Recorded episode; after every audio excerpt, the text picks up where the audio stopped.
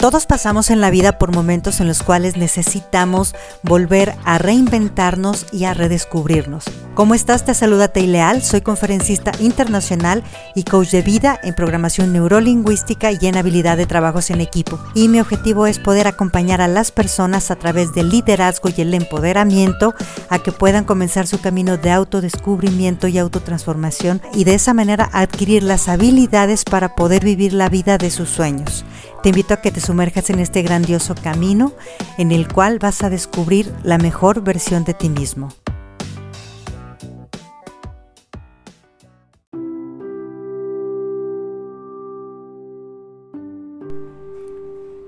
Hola, ¿cómo estás? Te saluda Leal en este nuevo episodio.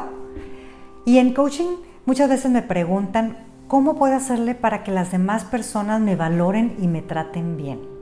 Y aquí yo te quiero recomendar y platicar acerca de esto. En primer lugar, las demás personas no tratan de acuerdo a como nosotros les enseñamos a que nos traten a nosotros mismos. ¿Y cómo les enseñamos? A través de cómo me trato yo a mí. Aquí lo primero que te quiero recomendar es que veas qué calificación te pones tú, qué tanto valor te das. ¿Te calificas en un 2, en un 6, en un 8, en un 9, en un 10? Porque esa calificación se convierte como en una especie de techo o de capelo en el cual nuestros resultados y lo que nosotros pensamos que merecemos va directamente proporcional al autoconcepto. Entonces, si yo me evalúo en un 4, los resultados que voy a tener van a ser en base a un 4. Voy a poder poner todo mi esfuerzo y toda la carne en el asador, como decimos aquí en México, y me va a dar un resultado del 4 porque inconscientemente pienso que es lo que me merezco y es lo que voy a recibir. Cuando yo comienzo a cambiar la percepción de mi valor personal y me voy a un 8 o un 9, entonces mis resultados y mis acciones van encaminados a ese 9. ¿Cómo puedo hacer entonces para yo poder aumentar ese sentimiento de valor o de valía que tengo yo? Como coach de vida yo te recomiendo que primero hagas una lista de todas tus cualidades y no lo manejes como humildad, no lo manejes como es que es lo que se espera de mí, es que todas las personas tienen que ser así. Y entonces porque hay personas que no son de una manera adecuada o de una manera que es buena. Entonces eso hay que valorarlo y hay que darnos el valor y la calificación buena por lo que tenemos de diferente que los otros no tienen. En segundo lugar, pídele a alguien que te conozca, alguien de tu trabajo, algún amigo, alguien de tu familia, que te diga todo lo bueno que hay en ti, que te diga de qué manera el poder vivir contigo le ha contribuido a tener una vida mejor y te vas a sorprender cómo es tu capacidad de impactar hacia las demás personas. Segundo lugar, muchas veces tenemos la falsa creencia de que si soy bueno, los demás me van a tratar mal o la queja de por qué si soy tan bueno, los demás no me tratan bien. Entonces aquí hay que manejar también el concepto de qué es ser bueno para ti. Bueno respecto a qué, bueno respecto a quién, bueno para hacer qué. Yo creo que lo principal es qué tan bondadoso eres tú contigo mismo y después qué tan bondadoso y qué tan justo eres con los demás. Yo, y volvemos nuevamente hacia nosotros mismos.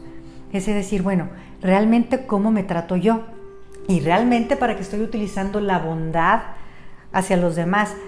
Es porque creo que ser bueno me va a hacer que todos los demás hagan lo que yo quiero, porque entonces ahí estoy yo inconscientemente manipulando. Y no te quiero culpar, realmente eso nos han enseñado y así fuimos condicionados en la educación de toda nuestra vida, que si hacíamos las cosas buenas, que si al otro nos percibía bueno, entonces el otro nos podía dar algo y teníamos derecho de tener algo bueno, de tener tranquilidad, felicidad o paz. Y los únicos que nos debemos de dar las cosas somos nosotros, a nosotros mismos. Entonces nos volvemos a rescatar cuando vuelvo a mí y yo comienzo a ver mis vacíos emocionales y los empiezo a llenar y no le empiezo a demandar al otro que me los llene y mucho menos sacrificándome con el otro para luego obligarlo a que el otro haga lo que yo quiero. Cuando yo tengo un vacío emocional, quiero que consideres ese vacío como un agujero negro, que no se va a llenar con nada y entonces empezamos a absorber y a chupar a las demás personas, queriéndole dar y nos quedamos vacíos ambos. Sí podemos traer cosas que a lo mejor desde niños las traemos arrastrando, pero hay que saber, en primer lugar, ser muy compasivos con nosotros mismos para poder entender esos vacíos emocionales y después saber cuál es mi necesidad de fondo y comenzármela a dar yo. Entonces mis relaciones se van a transformar y se van a construir en relaciones buenas, tanto las personales como las laborales, y no voy a construir todo en base a un intercambio y juicio de valor en el cual yo me siento la víctima o yo me siento el victimario y realmente saber que podemos caminar juntos para poder construir cosas buenas. Entonces, vamos a ver, el común denominador de todo soy yo. ¿Qué es lo que sucede entonces cuando a veces doy de más queriendo que los demás me den? O doy de más porque necesito ser bueno y si no soy bueno los demás me van a hacer mal. Muchas veces carezco de límites sanos. ¿Qué son esos límites? Son ese conjunto de actitudes, de pensamientos y de maneras de ser en los cuales yo protejo mi salud física, mental, emocional y espiritual. Y estos límites yo los tengo que tener muy claros. Hasta dónde yo me siento en tranquilo y en paz. Hasta dónde me siento que estoy respetado. Cuál es mi área de confort. Dónde termino yo y dónde empieza el otro. Y los límites no se los pongo al otro. Yo te quiero preguntar en esta ocasión, ¿cuántas veces has dicho que sí cuando querías decir que no? ¿O cuántas veces dijiste que no y te sacrificaste cuando sí querías hacer algo?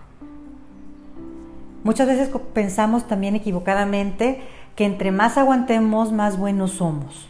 Y yo te quiero decir aquí, si realmente alguien te quisiera herir con un arma y te la empezara a enterrar en tu cuerpo, entre más aguantes que te entierren esa arma en tu cuerpo, ¿vas a ser más bueno o vas a ser más tonto. Porque muchas veces confundimos bondad con estupidez. Y a veces le echamos la paleta al otro, de que dicen, el otro no me está confundiendo. Bueno, ¿qué señales estás mandando? ¿Realmente sabes hasta dónde vas a estar saludablemente físicamente?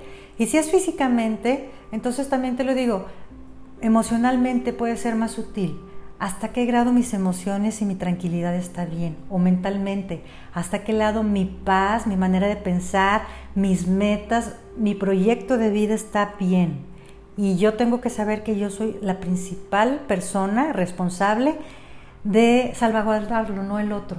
Si yo no sé dónde está mi límite, ¿cómo va a saber el otro? Y en tercer lugar, a veces no entendemos la frase de ama a tu prójimo como a ti mismo se nos olvida el a ti mismo y pensamos que tenemos que despotricarnos, que desbaratarnos y que anularnos a nosotros mismos para poder ser unas buenas personas. Y es cuando entramos en la falsidad del sacrificio. El sacrificio es la manera más cruel de manipular a la otra persona, porque entonces como yo me sacrifico mucho por ti, tú tienes que hacerlo por mí. Y no, la vida no se trata de sacrificarse, se trata de construir relaciones sanas, de construir relaciones en la que haya un ganar, ganar, en la cual hay una percepción de valor del uno por el otro, pero no en el cual uno tenga que cargar al otro porque el otro se olvidó o ambos se olvidaron de lo que era su vida. Así que date cuenta, ese sacrificio que tanta culpa te ha generado. ¿Cómo te sientes que ya no eres buena persona? ¿Cómo sientes que si el otro se va a enfermar, que si el otro le vas a hacer daño o que eres muy egoísta porque te estuviste cuidando a ti? Yo creo que aquí cuando caeríamos en una manera equivocada de obrar es cuando nosotros abusamos del otro para que nosotros estemos bien y no nos interesa. Entonces vamos a empezar a quitar esas creencias limitantes, esos roles limitantes, eso que, ¿qué te dice que es ser bueno y vamos a irnos a lo práctico. Entre más nos compliquemos, más nos vamos a hacer bolas. Entonces vámonos a lo práctico, o sea, realmente, ¿qué es lo que me hace bien en mi vida? Y, y después, ¿cómo le hago yo el bien a los demás? Vamos a empezar a amarnos, ¿sí? Entonces, vamos a empezar a generar relaciones también buenas con personas que estén sanas. ¿Por qué? Porque cuando yo vibro en ese nivel de salud, lo voy a proyectar y las personas que son iguales a mí son las que van a estar. Las personas que ya no son compatibles con ese grado de salud, solitas se van a ir o yo mismo me voy alejando. A veces nos duele porque personas a las que queremos se van a empezar a alejar, pero recuerda que las personas van a tender a que tú hagas lo que les es más cómodo a ellas. Y ahorita se trata de que te pongas primero tú, como en un avión si te tienes que poner primero la mascarilla de oxígeno tú para ayudar al otro, si no, no estás en la posición de ayudar. Así que vamos a dejar la idea de que ser bueno es ser el tapete y que ser bueno es lo que me va a traer que los demás hagan lo que yo quiero. Vamos a ser bien conscientes, vamos a ser justos y vamos a generar relaciones laborales, relaciones personales, relaciones de amistad y una sociedad que sea justa y que sea sana. Vamos a empezar a vernos a nosotros mismos, vamos a empezar a poner límites y vamos a quitar todas esas creencias que nos hacen pensar que somos unas malas personas porque todos somos buenos. Aquí yo te quiero invitar entonces a que te des cuenta cuánto valor y cuánta bendición has contribuido a la gente que te rodea para que sea mejor, para que su vida haya cambiado para bien y sobre todo cuánto de ese valor grandioso que tú tienes te das a ti. Si te gustó, recuerda que me puedes seguir en las redes sociales, en Facebook, LinkedIn, en Spotify, en Instagram como Coach Daily Alge. Que tengas un grandioso día. Si quieres lograr ese cambio maravilloso tanto en tu vida personal como en tu empresa, te invito a que vivas coaching. Programa tus sesiones y alcanza tus sueños más grandes.